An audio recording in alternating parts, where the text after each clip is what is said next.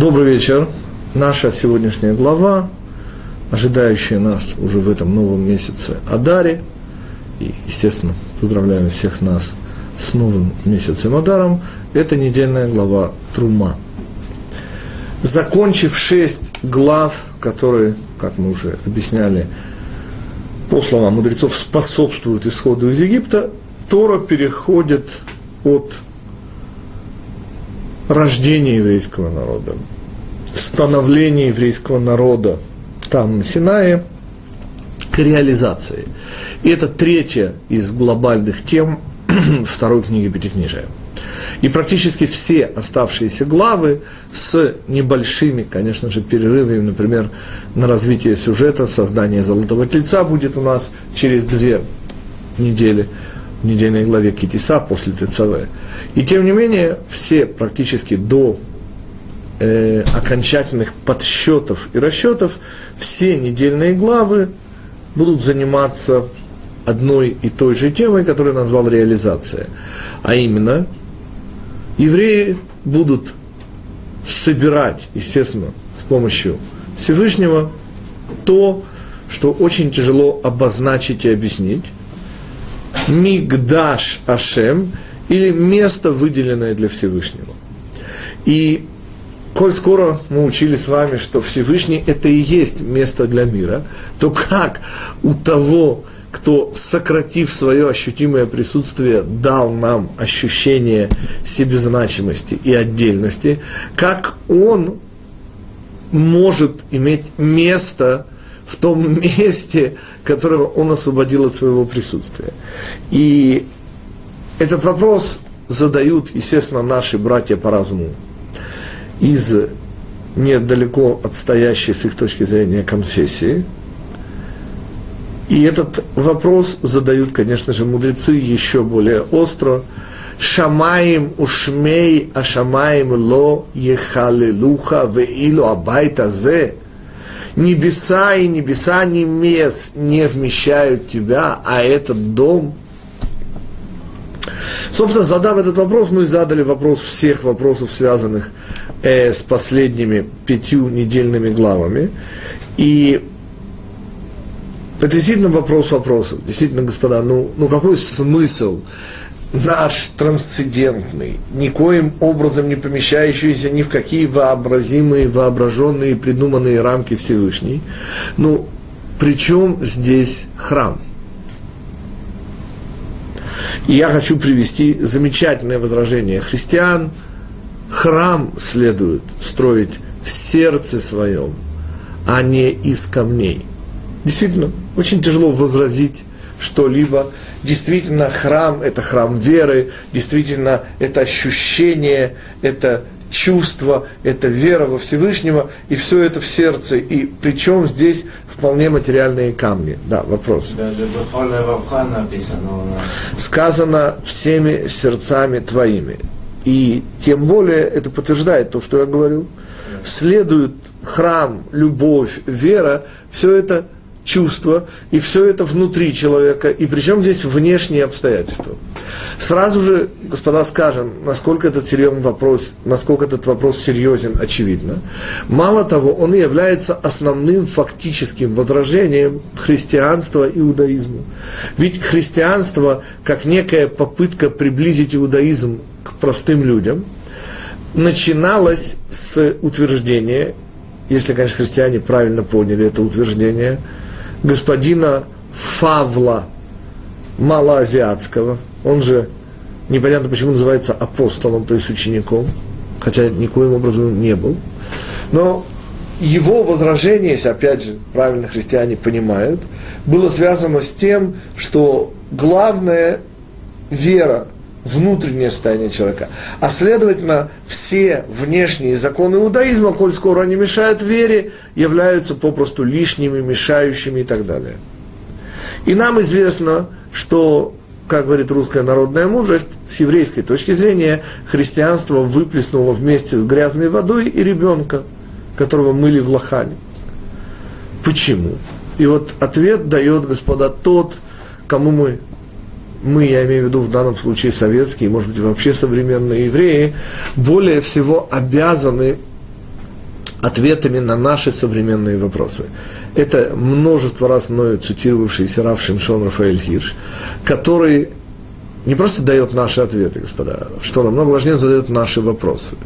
И он, живший в середине XIX века и боровшийся за евреев не только с ассимиляцией, но и с христианством, в частности, был тем, кто проще всего донес до нас важнейшую, не просто доктрину, если хотите, аксиому, на которой стоит весь иудаизм. И это просто слова из нашей недельной главы. Это тот приказ по еврейской армии, который, собственно, лежит в основе идеи Мешкана. «Ве асули мешкан, ве шаханти бетохам». Сначала даем просто перевод. «И построят мне мигдаш», мигдаш – выделенное место, отсюда, точнее, это происходит от корня кодыш, выделенность, шаббат кодыш и так далее – и буду находиться, и вот здесь неожиданность, мы ожидаем и сделают мне выделенное место, и буду находиться в нем, сказано нет, и буду находиться в вас. И буду находиться более точно даже внутри вас. И это уже очевидное смешение двух доктрин.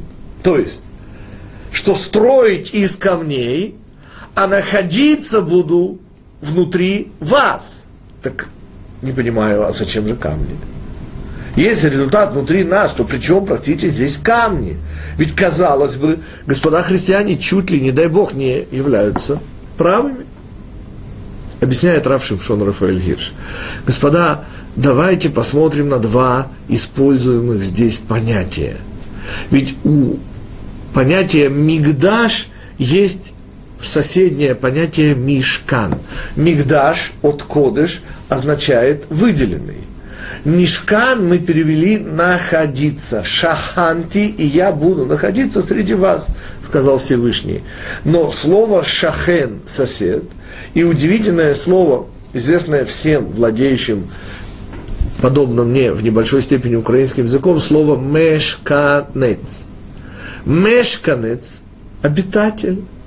Господа, я не знаю, каким образом в украинском языке, одну секунду, появилось это слово, но его ивритское происхождение просто несомненно.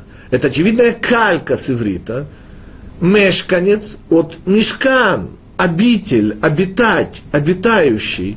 И потому обычный русский мещанин на украинском становится мешканец. Да, вопрос? Шхина, добавляю слово шхина. Ну понятно, слово шхина, божественная эманация, присутствие или попросту. Да?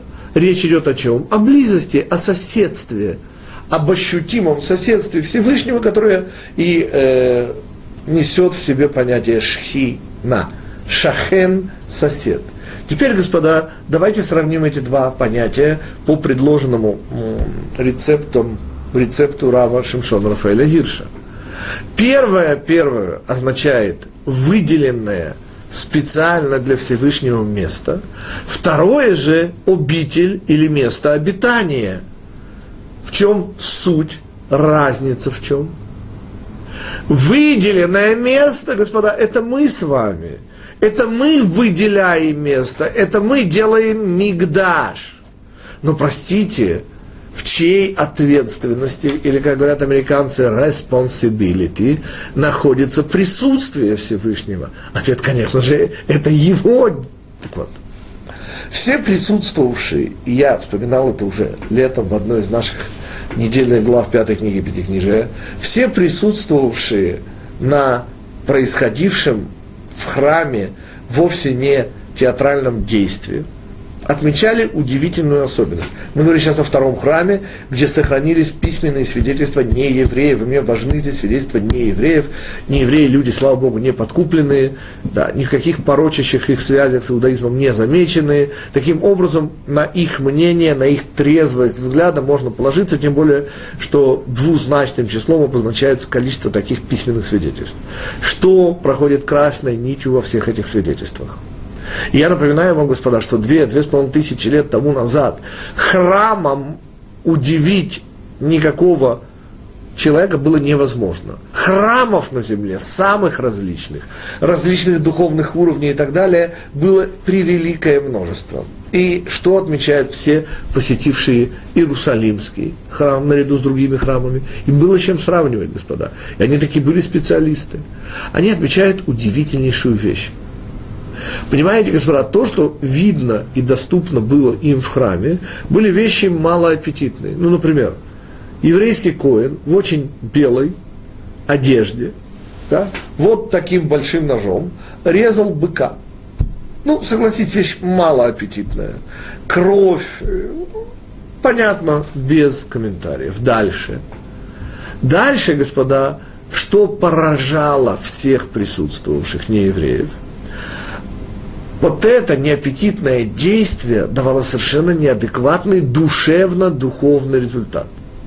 Я поясню, этот картинку дает Рав Шимшон Рафаэль Хирш. Представьте себе, вам с трудом удалось купить билет на удивительную, прославившую своих авторов и исполнителей пьесу. Так? И вот вы, наконец, в зале, так? парчевое кресло, дубовые подколотники, и тяжелый занавес расходится. Вы замерли в ожидании того прекрасного, с чем вы сейчас должны встретиться, и действительно скрещиваются лучи, а сцена остается пустой. И так продолжается час, полтора, но никакого возмущения в зрительном зале. Никто не убегает. Наоборот, все сидят оцепененно, завороженные, как будто действительно на сцене происходит что-то потрясающее, а сцена по-прежнему пуста. В течение всех, всех минут действия. Спрашивается, простите, я не понял, а чем, что заворожило, чем поражены зрители? Сцена пуста. Именно этот вопрос и проходит красной нитью через все письменные свидетельства во втором храме. Господа, ну ничего же не происходит. Откуда такие ощущения? То есть, ощущения неевреев, посетившие второй храм. Да? Это полный разлад зрения, слуха и сердца. То есть органов получения информации и органов ощущения. С точки зрения поступавшей визуальной и любой другой информации ее не было. Потому что, извините, снова повторяю, ничего аппетитного в том, как Коин резал быка, не было. Но ощущений был полный воз и еще маленькая тележка, как будто происходило невероятное, как это говорил в ранние времена Радищев, печное действие. Ну, господа, как же так? Ответ объясняет Равирш, элементарен. Понимаете, это старый-старый еврейский анекдот. Еще в каком-нибудь 76-м году прямо на Брайтон-Бич приезжает Сема из Одессы. И кого он видит прямо на Брайтоне, не поверите, Зяму, тоже из Одессы. Он говорит, Зяма, сколько лет, сколько зим, что ты, говорит, делаешь? Он говорит, да вот видишь, сижу, говорит, торгую семечками, слава Богу, на жизнь не жалуюсь. Ой, Зяма, знаешь, говорит, Сема, я только приехал, может быть, ты можешь мне помочь, одолжить немножко денег. Говорит, ты знаешь, говорит, я продаю свои семечки прямо рядом с банком местным, видишь? И у нас, говорит, с банком договор. Говорит, мы не лезем в сферы влияния друг друга. Они, говорит, не торгуют семечками, говорит, а я не даю суды. Так вот, господа, Именно такое абсолютно полное разделение функций у Всевышнего и у его народа. Что сказал Всевышний? Вы сделаете мне выделенность. Вы выделите место. Вы совершаете усилие. Дальше. Обо всем остальном я побеспокоюсь. А я буду находиться среди тут, как говорят в Одессе. Понимаете, господа, мы совершаем усилия, и то, что сейчас прозвучало, переоценить невозможно. Это и есть объяснение всех еврейских мецвод вообще. Понимаете, господа, мы с вами делаем совершенно материальное действие, подчас, как в примере с коинами, даже не аппетитное, готов согласиться. Я еще как сейчас помню 1978 год, я год, как в Израиле, и я первый раз вижу еврея, то есть я читар про филактерии даже знал хороший еврейский интеллигентный мальчик, у Малахима, и даже читал их описание. Черный, да, есть э, замечание. Про О, филактерия, даже такое слово знал, вы мне верите, был культурный, интеллигентный еврейский мальчик, начитавшийся в частности, и не только, конечно, Шолом Алейхима. Но когда мой сосед по комнате, вполне современный еврейский юноша, чуть, чуть-чуть меня старше, из интеллигентной семьи, из Риги, отучившийся какой-то там семестр или год на медицинском факультете, одел вот эту штуку на лоб. Господа, я чуть не умер со смеху. Ну, сами посудите, 1978 год. И современный молодой человек, Понимаете, одно дело читать у Шолома Алейхима про этих старых ненормальных евреев, а другое дело это видеть, извините, в натуре, как говорят сегодня в Москве. К чему я вас подвожу? К тому, что самые удивительные, самые неаппетитные, самые непонятные мецвод решаются теперь чрезвычайно просто. Мы совершаем усилие, картинка, которую я сам для себя придумал, выглядит приблизительно следующим образом. Малыш, лет трех, смешно надувая щеки от усилия, тянет тяжело груженные санки – упакованы, конечно же, в шубейку, как меня когда-то мама одевала, с шарфом, все как следует, и очень смешно, надувая красные щеки от усилия, тянет тяжело груженные санки. Но ежели посмотреть на жизнь чуточку ширше, как в свое время рекомендовал Леонид Гайдай, помните, этого гениального еврея в операции и других приключениях Шурика – помните, с людьми помягче, а на жизнь смотреть ширше. Так вот, если раздвинуть рамки того, что мы видим, то знаете, что мы обнаруживаем?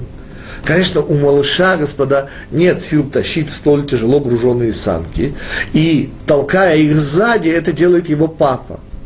А в чем заключается соучастие малыша? Ответ в том, как он смешно надувает щеки.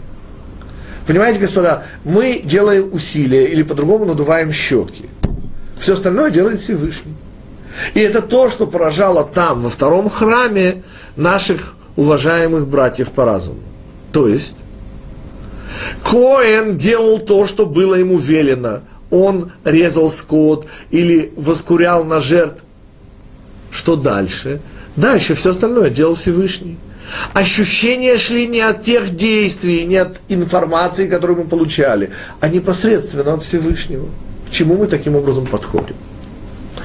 Объясняет Равирш. Это суть всего разделения Торы на ипостаси, материальную и духовную, внутреннее и внешнее. О том, что требуется и рациональное, и эмоциональное, и мужское, и женское, и солнце, и луна, внешнее и внутреннее, всем давно хорошо известно, господа. А о чем, собственно, мечтают люди? А найти, наконец-то, золотое сечение. Понимаете, найти формулу любви или алгоритм счастья. А как? А в каких пропорциях следует сочетать? Духовное с материальным. То вот ответ евреев безапелляционен. В каких? Ответ. Наша задача надувать щеки, все остальное делает Всевышний. Наша задача делать мигдаш. А мешкан, присутствие, нахождение, это делает вообще Всевышний. Таким образом, наш ответ христианам.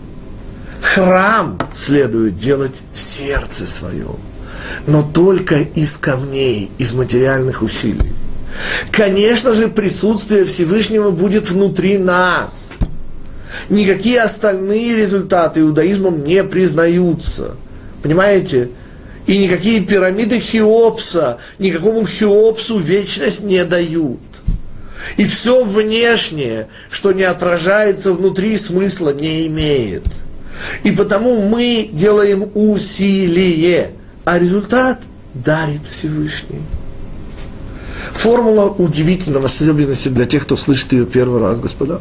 Но это и есть краеугольный камень иудаизма. Понимаете, жесткое разделение обязанностей. Платят евреям не за результаты. Если честно, господа, пока нас мало кто слышит, в конце концов, ну кто сейчас заглядывает в интернет и смотрит даже в записи этот урок. Так вот, пока нас, кроме меня и вас, никто не слышит, так, Господа, если честно, каких мы результатов достигли в этом мире, чем нам есть похвалиться? И если мы рассчитываем получить заработанную за результаты плату, господа, то я должен вас огорчить. Но простите, а как же не утратить оптимизма в этой ситуации? Ответ очевиден. Господа, платят не за результаты. Результаты, если они вообще есть, их дарит Всевышний. Это вообще не мы. А где же, простите, мы? Ответ – усилия. Вы сделаете мне мигдаш, вы приложите усилия чисто материальном мире и создадите для меня выделенность.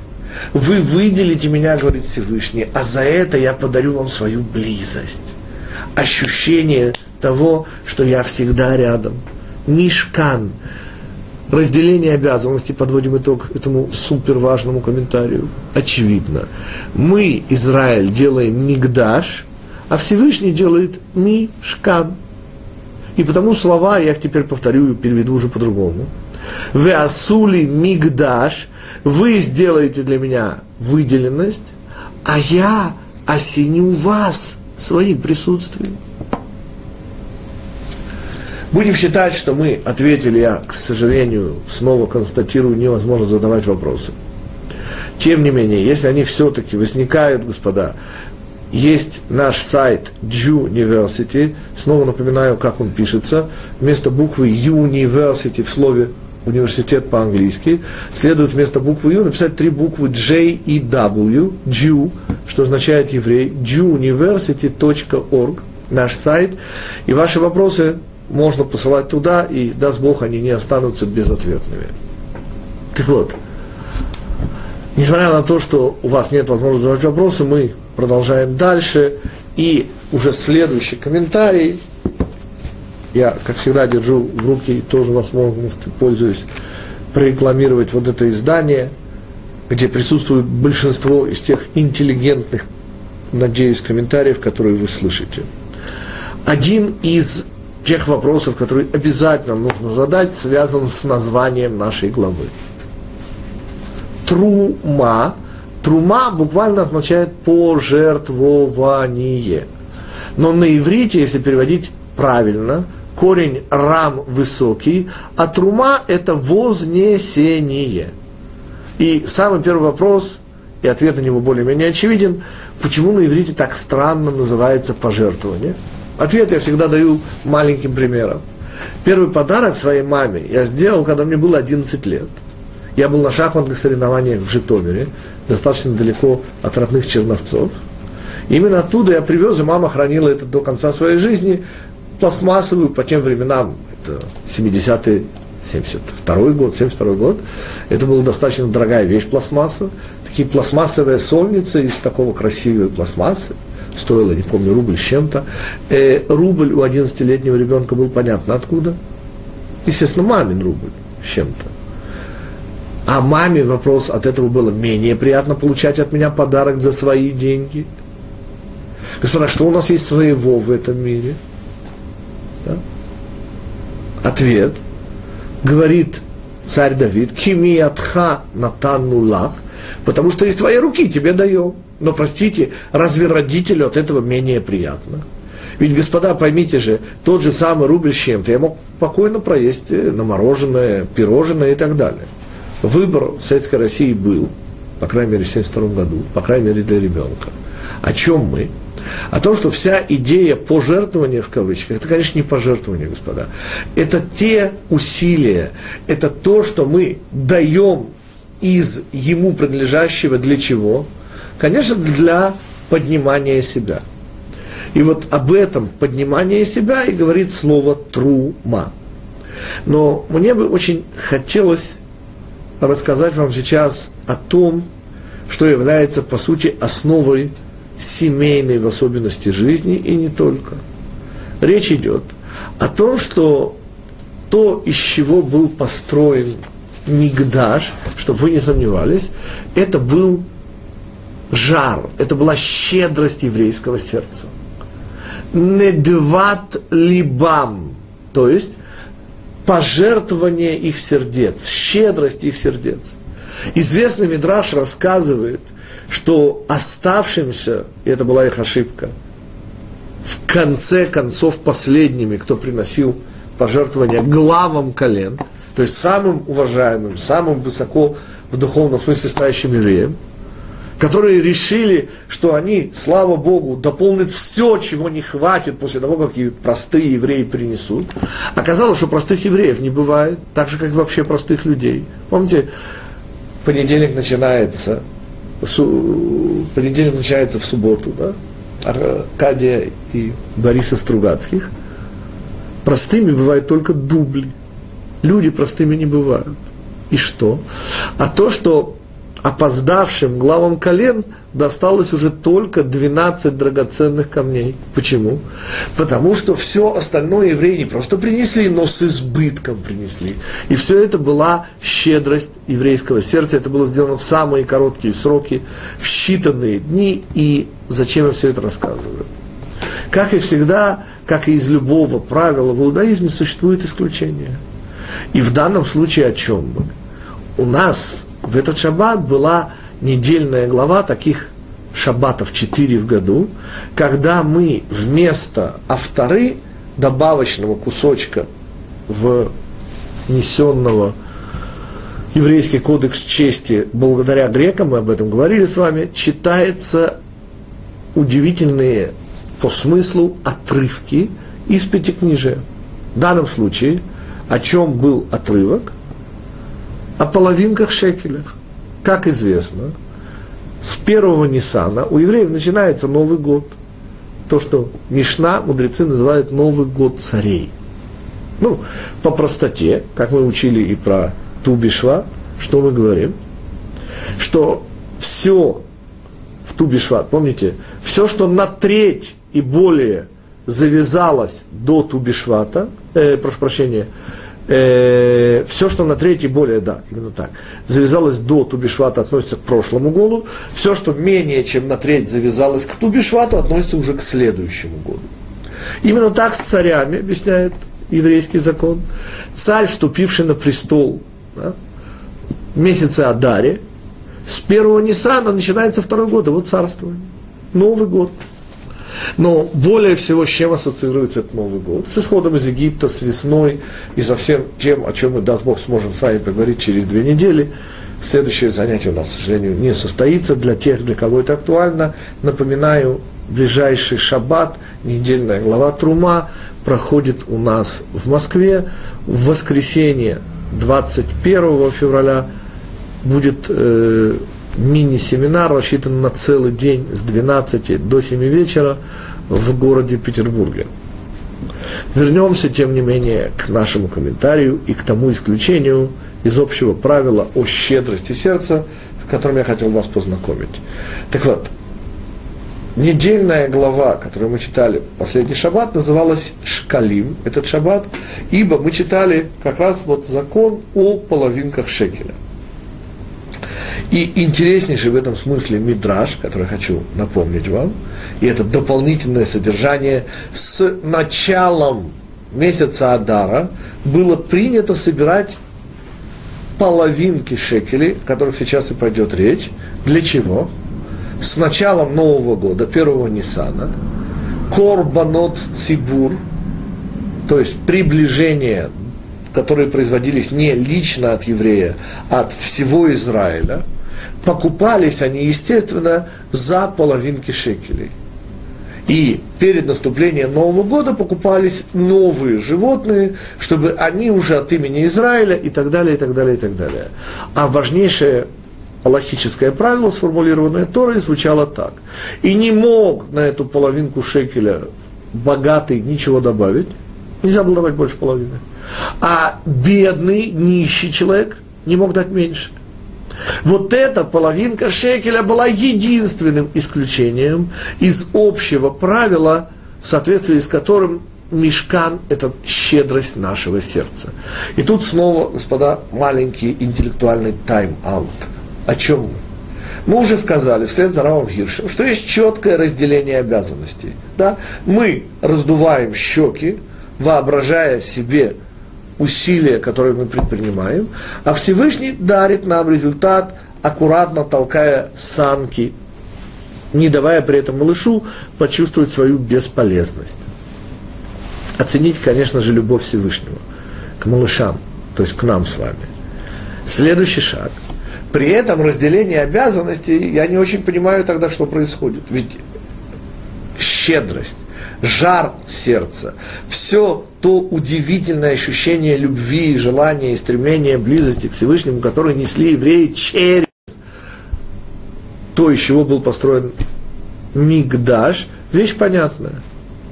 Но зачем-то Всевышний приказал, господа, зачем приказывать? Даже желавшие наполнить и убрать все-все недостатки, чего не донесли евреи, богатейшие в самом материальном, допустим, смысле этого слова, главы колен, оказались не удел, им нечего было принести, и на их счастье Всевышний сделал так, что вот как раз 12 камней драгоценных на нагруднике первосвященника. Так в чем идея, простите, если принести более чем буквально засчитанный, то от чего же Всевышний приказал, тем не менее, по половинке шекеля? Очень интересный вопрос. В чем смысл обязательства там, где есть жар сердца, и теперь связь с семейной жизнью. Господа, понимаете, как работает, и, к сожалению, это настолько привычно, что уже ни у кого не удивляет, а жаль, как работает система брака по-еврейски? Ответ. Сначала они хотят, а потом их заставляют. Что это значит?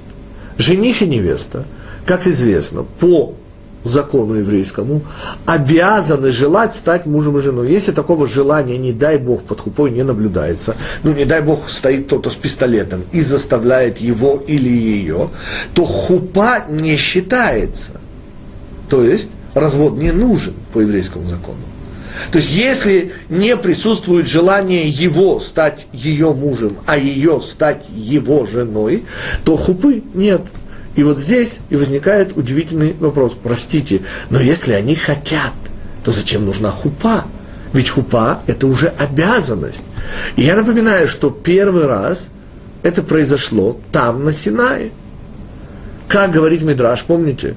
Всевышний спросил у юной, только что в кавычках оперившейся девушки Израиля, хочешь ли замуж за меня? Краснея и бледнее, смущаясь да, и стыдливо, ответила юная дева Израиль, да.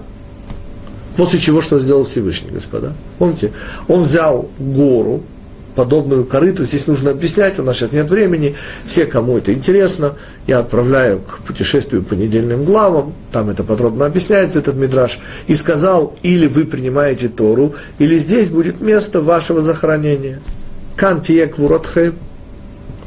Спрашивается, простите, но если девушка согласна, так, так в чем идея заставлять? Да, вопрос? Э, если вы хотите, значит, вы обязаны, как это? Нет, в том же дело, что нет. Ну вы хотите, так зачем же обязывать? В чем идея? В этом же есть вопрос. Если Израиль согласился, как известно, получить Тору, то зачем же Всевышний его заставлял? И мало того, этот вопрос, это вопрос о сценарии хупы. Он и она желают стать мужем и женой. Почему недостаточно свидетельства их желания? Так, каждый из них изъявляет это желание. Извините, ведь не дай Бог после хупы уже нужен развод. То есть уже не может она или он сказать «не хочу». Их «не хочу» уже не значимо. Они уже обязаны. И не дай Бог, нужен развод. Спрашивается, так в чем идея? То ли дело, например, я вспоминаю снова фильм Гайдая по рассказам Михаила Михайловича Зощенко «Не может быть». Помните, в третьей, где безумно замечательно сыграли э, Крамаров и Куравлев, где он и она знакомятся в трамвае, холодно. Она была в шляпе, он не может ее узнать. И после всех удивительно смешных пертурбаций, чем все заканчивается, а на утро я не помню имени этого главного героя, которого играл Куравлев, он зашел в ЗАГС и развелся. В чем проблема? Помните, он в конце закричал «Я согласен», потому что его уже вынесли и собирались окунуть в снег. И он закричал «Я согласен». А он зашел в ЗАГС и развелся. Вот это я понимаю. Хочу, не хочу. Причем здесь обязанность. И ответ, он настолько важен, что, я думаю, никто не переоценит его важность. Давайте мы с вами разглядим в устройстве мешкана вот этот самый ответ на вопрос, так если они хотят, зачем мы их заставляем? И заодно поймем, конечно же, назначение мешкана. Я имею в виду чисто материальное его назначение. Я не говорю сейчас о присутствии Всевышнего. Дело в том, что по устройству мешкана, и сколько нам хватит времени, мы рассмотрим еще несколько деталей. Например, мы рассмотрим с вами размеры, как это любят говорить христиане, ковчега. Более точное слово «тейва». Но что мне сейчас важно? Арон Кодыш. Еще прежде мы перейдем к другим урокам, мы уже оговоримся, что мешкан – это потрясающее, включающее все детали схема мироздания, не только даже этого мира, но и всех других миров. И именно оттуда для знающих людей следует все устройство нашего мира. То, что мы с вами сможем сейчас одним глазком подсмотреть, это устройство хупы. Итак, все, что было в мешкане, была щедрость сердца. За одним единственным исключением, сказали мы, той самой половинкой шекеля, которую евреи были обязаны дать вопреки, и, казалось бы, совершенно не нужно – поскольку щедрость сердца, а пол лавинка шекеля совершенно небольшой вес. О чем мы? Общий вес был всего 100 кикаров. Не так уже много. Чему мы подходим? К тому, что я, собственно, и собираюсь сделать. Я хочу задать вопрос, а каким образом были использованы вот эти половинки шекеля? И читаю, господа. И сделай 40 серебряных подножий по 20 балками. Вот именно на это, и это будет подробнее сказано в последней главе нашей книги в Пикуды, когда Моше будет давать полный отчет об использованных средствах, и не только бухгалтерские, господа, естественно, там будет и более глубокий смысл. Так вот, все половинки шекеля ушли на подножие. То, на чем стоял мешкан, были серебряные поддоны, сделанные из половинок шекеля. Вывод. И оцените сами его удивительную важность. Для чего Всевышний заставил еврейский народ? Почему Всевышний не удовлетворился согласием Израиля принять Тору? В чем идея заставить? Зачем нужны обязанности? Ведь есть, и это кажется вполне достаточно, желание. Ответ, он очень-очень многозначен. Понимаете, как и всегда, наша задача в этом мире надувать щеки. А несет нас Всевышний. И я поясню. Обязанность, господа, это его часть. Две части в этом мире – желание и обязанность. Желание, господа, это наша часть. Обязанность – это его часть. Поймите же, говорят мудрецы, ежели бы хотя бы один миллиметр синайского, синайской высоты, синайского духовного, удивительнейшего возвышения был бы нашей заслугой, то тогда, не дай Бог, это можно было бы потерять. Поскольку же Всевышний нас обязал, то это значит, что он все взял на себя. И я уже, уже поясняю. Без снова, даже не вспоминая Михаила Михайловича Зощенко, вспомним, сколько раз, господа и дамы, после свадьбы вас одолевало желание развестись. И ничего криминального в этом желании нет. Что это значит? Это значит, что вы смотрели на своего мужа, на свою жену, да, и обнаружили, что у вас нет желания. Потому что, например, она вас или он вас обидел, напряг, сделал не так, как следует, и вообще оказался не тем, что вы ожидали. Совершенно нормальная, естественная вещь. И что нам, евреям, мешает в этой ситуации развестись? Ответ, господа. Мы, евреи, принимаем и верим в это, что если он и она, я и моя жена оказались под хупой, то в нас верит Всевышний. Всевышний тот, кто сделал удивительнейшую вещь. Он построил фундамент наших отношений. Он этот фундамент взял на себя. И в этом смысл обязанности. Половинки шекеля идут на фундамент. Вот этот фундамент вовсе не желание. Желания, господа, могут меняться. В фундаменте должно стоять что-то более существенное и неизменное.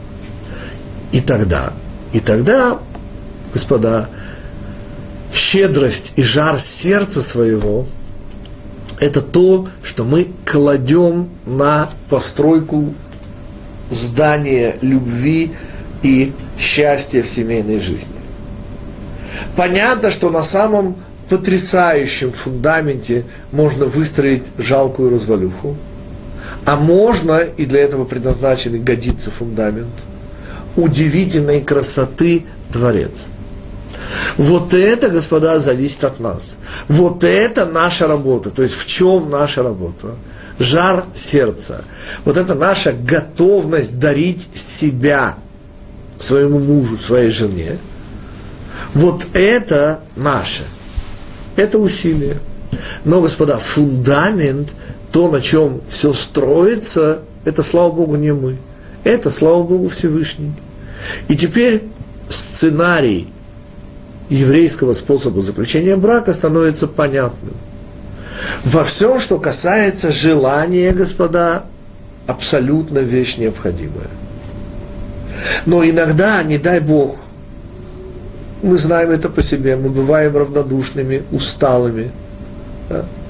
Не эмпатичными, не путать не симпатичными. И, и что тогда нас выручает – Понимаете, у евреев нет, а завтра с утра зашел в ЗАГС и развелся. Фундамент, на котором находится еврейская семья, чрезвычайно, чрезвычайно крепок и силен. Исследовательно. Как и всегда, как и в нашем главном сегодняшнем уроке, мы наблюдаем все то же разделение, где всю материальную часть берет на себя человек – при всей ее незначимости, а внутреннее содержание, а главное на себя берет Всевышний. И главное – это обязанность.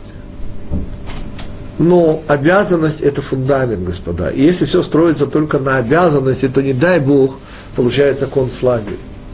А жизнь и семейная жизнь, в частности, отнюдь не концлагерь. Это не дом отдыха, конечно же, господа, как всегда, но это очевиднейшим образом – наилучшее с точки зрения заработанной платы место работы. То есть здесь, в этом мире, Всевышний дает нам возможность прилагать усилия, за что Он может в результате заплатить нам, если мы действительно будем их прилагать. Совершенно невероятную вещь – вечность, неограниченность, соединенность с собой. И снова этот урок мы учим из обязательных половинок шекеля, которые не мог дать больше богатый и не мог дать меньше бедняк. Еще один урок Мешкана дает нам уже обещанные мною размеры. Размеры сердцевины, сути Мешкана – сути присутствия Всевышнего. Это замечательный, в кавычках, сундук на золотой, облицованной золотом крышке которого находились два знаменитых крувим, отсюда русское херувим. Конечно, нужно убрать все христианские коннотации, но в результате останутся, как говорят мудрецы, фигурки мальчика и девочки, увенчанные крыльями, из которых, через которые в пространстве, между которыми, более точно, объясняет Рава Вадия Сфорна, вслед за Торой, и звучал э, голос Всевышнего, раскрывалась шхина. Так вот, вопрос, который я хочу вслед за мудрецами задать, из тех мудрецов, чьи комментарии мне известны, этот вопрос впервые задает э, зачинатель хасидизма Рав Исраэль Бааль Шем. Размеры, господа, этого, как говорят христиане, ковчега, были удивительными.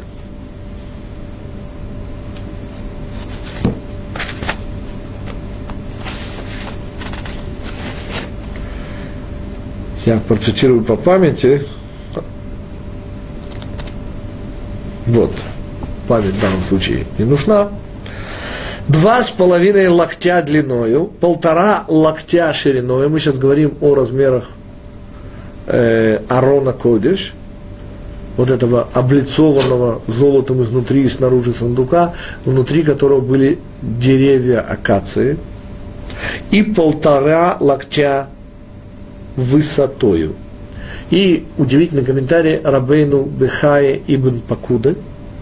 Все размеры ковчега выражались не целыми числами. Я думаю, что вы уже удивились, еще до комментария Рабейну Бехае. Что это за размеры, простите? Два с половиной на полтора на полтора. А более целых чисел у Всевышнего не нашлось. Итак, комментарий Рабейну Бехае Ибн Пакуда. Все размеры ковчега выражались не целыми числами, намек на то, что изучающий, изучающий Тору должен сокрушить свою гордыню, не считать себя совершенным. Изумительная история, которую я здесь рассказываю, связана с тогда, это приблизительно, мы говорим с вами, 130 лет тому назад, даже чуть больше, молодой гений, ему было всего 16 лет, которому предстояло этому литовскому гению редчайший случай, мне аналоги неизвестны, молодой литовский 16-летний гений Раби Цаду Коин из Люблина, да, в результате становится хасидским рэбе. Вещь достаточно необычная. И вот тогда в 19 столетии существовало два самых известных в мире равинских кресла. Это был равин Бреста, раби из Бриска, как говорили евреи, называя Брест Бриском, и, конечно же, раби из Лемберга, то есть равин из Львова. И в данном случае, услышав о невероятных способностях молодого человека, 16 лет – Раби Цадука Коина, он был приглашен не более и менее к знаменитейшему Раву Оренштейну, Якову Оренштейн, чтобы побеседовать с ним. Слава о его способностях дошла даже до Лембергер Ребе. Спросил Рав Оренштейн своего гостя, как я слышал, молодой человек знает весь Талмуд. Я объясню для тех, кто наивно решил, что знание Талмуда подразумевает знание всего, что написано в Талмуде. Нет, господа, вы не поняли.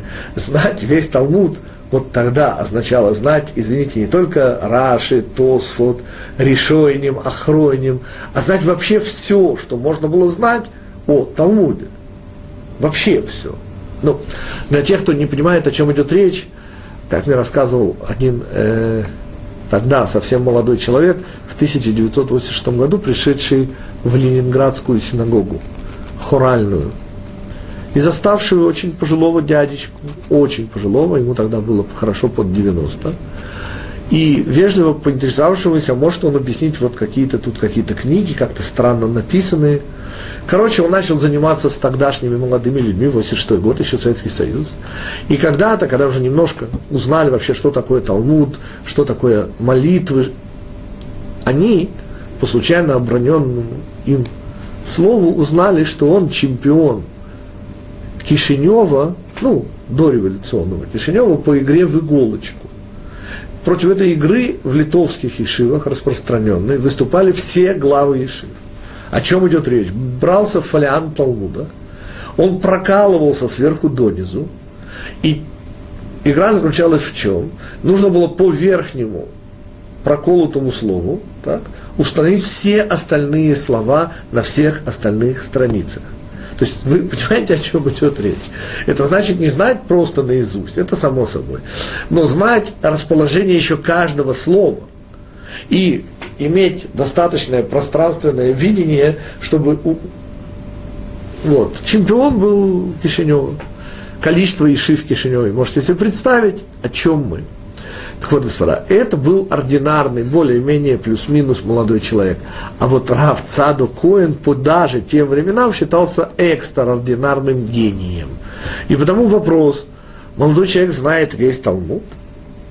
Как я слышал, нет, только половину, которую, любую, которая будет угодно уважаемому раввину.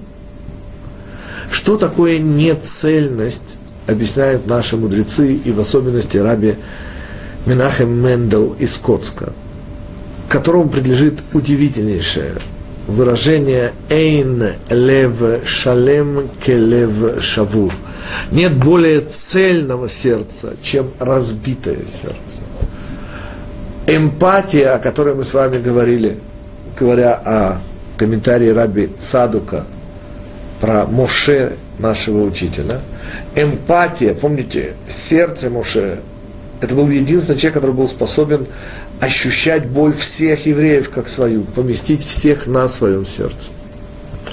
Подобным невероятным талантом будет обладать только Машиах. Так вот, способность чувствовать боль другого человека, то, что называется сопереживание или эмпатия, это способность разбитого сердца. Тот, кто ощущает себя совершенным, никогда не поймет. Или, как говорили это в Советской России, сытый голодному не товарищ.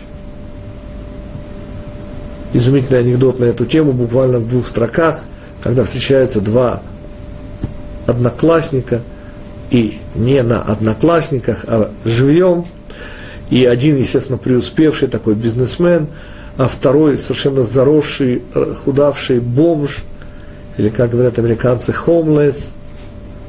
И он говорит, ну как у тебя, говорит, дела? Говорит, не поверишь, говорит, третий день не ем. Он говорит, браток, надо взять себя в руки, так нельзя. Сытый голодному не товарищ. Так о чем мы? О том, что вот эти нецелые, принципиально нецелые размеры говорят о незаконченности – в которой есть человеческое совершенство. То есть человеческое совершенство не в ощущении да, себя имеющим и не в ощущении себя совершенным. Тот, кто ощущает подобным образом к совершенству, конечно же, никакого отношения не имеет, ибо сказано в Талмуде, в трактате Брахот – что даже если весь мир приходит тебе и говорит, ты цадик, ты праведник, будь в своих глазах как мерзавец. Понятно, не мерзавец, но как мерзавец. Вот эта удивительная способность, вот эта нецелостность, вот это несовершенство, это готовность понять и принять другого человека, и есть то, над чем мы, евреи, работаем в этом мире. И Раби Нафтали из Ропшиц, удивительнейший ученик Ахоземи Люблин, провидца из Люблина, говорил, всякий, кто хочет быть рэбе, кто хочет быть учителем, обязан обладать вот этими неправильными размерами. Почему? Потому что, говорит, рэбе по отношению к своим ученикам очень часто нужно одеваться в злость, очень часто нужно одевать на себя пренебрежение, равнодушие и прочие разные разности, которые он просто не сможет на себя одеть, если будет постоянно ощущать свои размеры неизменными. То есть Рабин Нафтали из Ропшиц видит в этой дробленности размеров идею, конечно же, гибкости, возможности соотноситься с каждым евреем и, соответственно, помогать ему вот именно тем, что способен праведник, рэбе, тот, кто помогает не просто на эмпатию, но и на возможность одевать на себя разные вещи. Оставшиеся у нас пять минут мы посвятим половинке шекеля и удивительному мидрашу, который донесли до нас мудрецы. Да, вопрос. Это тоже не закончено. Сто процентов. Но по этому поводу, коль скоро уже возник этот вопрос, в нашей недельной главе появляется минора. Наверное, одна из самых-самых удивительных деталей Мешкана. В чем, кроме всего прочего, удивительность миноры? В том, что в отличие от всех остальных деталей Мешкана, Моше, говорит Мидраш, не знал, как ее сделать. И когда Всевышний ему показал, он все равно не смог ее делать. И Всевышний, говорит Мидраш, золото, брошенное Моше в огонь, превратил в менору. И если мы вспомним, господа, да, даже сейчас на деньги уважаемого мультимиллионера из Киева господина Рабиновича стоит сделанная на стальной основе и покрытая золотом э, копия миноры. Делать ее или не делать, это э, расхождение во мнениях наших первых решений. Так вот, эта минора вполне нормально сделана, есть мнение так, есть мнение, ну, сделано, а Моше, которому показал Всевышний, не. И оказывается, что есть связь между минорой и половинкой шекеля. То есть, когда Всевышний дал Моше повеление половинки шекеля, у Моше оказалась та же проблема. Он не понял. И тогда Всевышний показал ему огненную половинку шекеля. Сейчас поймем, что такое огненная. И тогда лишь... Так вот, что такое минора и какая связь с половинкой шекеля? Минора, та самая, которая была в мешкане и сделана была через Моше – Всякий, кто смотрел на свет, обычный огонек, фитиля, меноры, чашечки сверху, да, видел, что причина этого света сам Всевышний. Ну, на что это похоже для меня? Вот эти часы, да? у вас не возникает вопроса. Понятно, что они не выросли на дереве. Видно, что они сделаны. Вот так же было видно, что свет – это свет Всевышнего, его источник. Только в этом месте, только этот свет. К чему я подвожу? К тому, что Моше задается вопросом, и это и есть его вопрос о половинке шекеля. Половинка понятна, а вторая половинка – из всего, что мы сегодня сказали, следует, что вторая – это Всевышний. Мы совершаем усилия, так? мы совершаем действия в материальном мире, и если мы в это действие вложили свою еврейскую душу и сделали его в соответствии со спецификацией Всевышнего, с законами Торы, то тогда Всевышний делает половину огненный, это значит духовный, и половинку вторую, и вопрос у Моше был, ну как, ну как может соединиться духовное и материальное? Ну каким образом? И ответ Мидраши, ответ, господа, пусть у Всевышнего голова болит. Понимаете, господа, это не мы делаем, это Он делает. Вот это соединение делает Он. И, конечно же, наша половинка приплюсовывается к Его половинке, и вместе получается – да, вопрос. Муше задал вопрос о половине, второй половине шекеля, поэтому у него не получилось. Не-не-не, Моше задал вопрос о половинке шекеля. Это говорит Мидраш. Он не понял, а, а что здесь, простите, было не понять? Половина серебряного шекеля. Ответ, что не понял Муше. Как может быть, что мы даем половину, а Всевышний дает свою половину? Как может быть, что мы совершаем материальный поступок, а Всевышний нам его засчитывает? как удивительное вечное вселение в духовность. Вот это... У человека каждую секунду могут происходить такие вопросы. Сто процентов. Но ответ на этот вопрос, и мы этим резюмируем. Господа, это как всегда. Как сказал замечательнейший русский раввин Исраиль Мейер Коин из Радуни Хафецхаим, с верой нет вопросов, без нее нет ответов. Всего хорошего. Мы с вами встречаемся через две недели. И снова напоминаю о встрече в Москве 20-19 и в Петербурге 21 число. Всего хорошего.